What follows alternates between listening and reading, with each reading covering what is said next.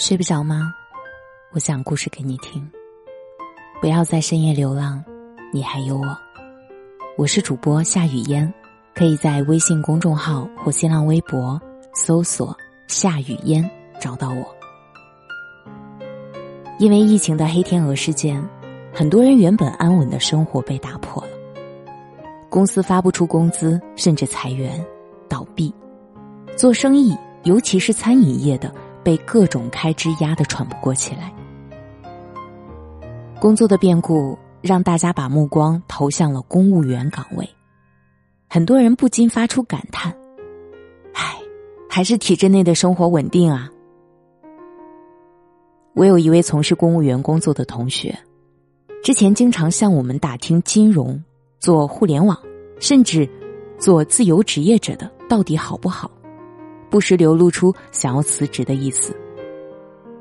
这段时间他在找我聊天，话语间似乎已经完全放弃了这个念头。有一句话让我颇不赞同，他说：“哎，我都老大不小了，好歹这份工作很稳定，我也没有资本像年轻人那样再去折腾了。”我倒不是因为他不想辞职了而皱眉，事实上。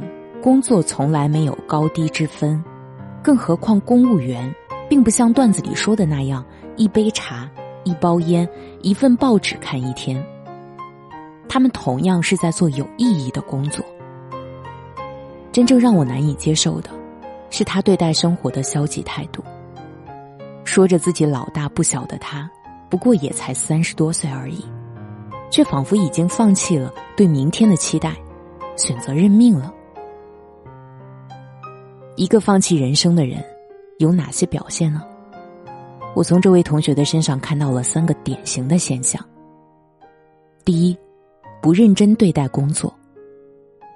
就像之前所说的，是否待在体制内并不是关键，真正的关键在于你是否认同自己的工作。我常常听这位同学抱怨工作没有自由空间，按部就班。很是枯燥，可真正问他每天究竟做些什么，有没有长远的工作目标时，他又含糊其辞的给不出明确的答案。再小再平凡的工作，都有不平凡的意义。日剧《校月女孩》河野月子就给我们上了生动的一课。一个被很多人看不起的校乐部门，同样能做出亮眼的成绩。第二，不认真对待生活。对于大多数一个人在外打拼的成年人来说，房子都是租来的，但是请记住，生活不是。奢华精装修的房子或许并不必要，但你的生活需要一点盼头。可以是桌上的一瓶鲜花，可以是一壶带来平静的清茶，也可以是一把小巧的乌克丽丽，或者一台高配置的游戏机。无论你的兴趣是什么，找到那件让你发自内心感到轻松快乐的事吧，而不要像我的同学那样，用一整个周末看剧、打游戏，却完全不记得自己看了什么、玩过什么。第三，不认真对待自己。一个对人生漫不经心的人，是可以轻易从外表看出来的。凌乱褶皱的衣服，胡乱打理的头发，没有清理干净的指甲，大幅走样的身材，浑浊而不明亮的眼神。请仔细端详一下镜子里的自己吧，问问你的心。你真的可以接受自己变成这样子吗？相反，不认命的人是什么样的呢？前几天，小龙女李若彤的身材又一次上了热搜。照片里的她，不仅身形苗条，甚至练出了六块漂亮的腹肌。虽然她的年龄一直是个谜，但那版经典的《神雕侠侣》播出至今已有二十五年了。中年的她。却练出了很多年轻人都没能做到的体型。真正让人惊叹的，当然不是身材本身，而是他那份惊人的自律和毅力。我想，李若彤在锻炼的时候，肯定是从未想过，我这个年龄就不要折腾了。年纪，只是那些不愿好好面对人生者的借口罢了。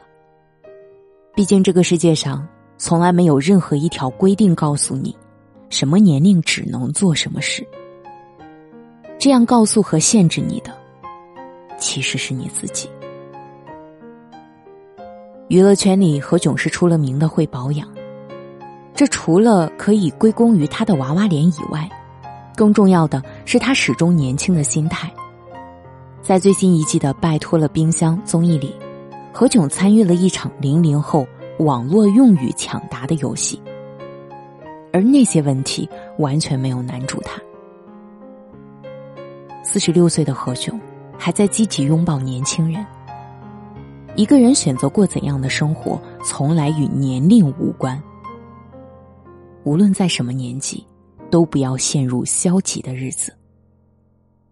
我是主播夏雨嫣，感谢您的收听。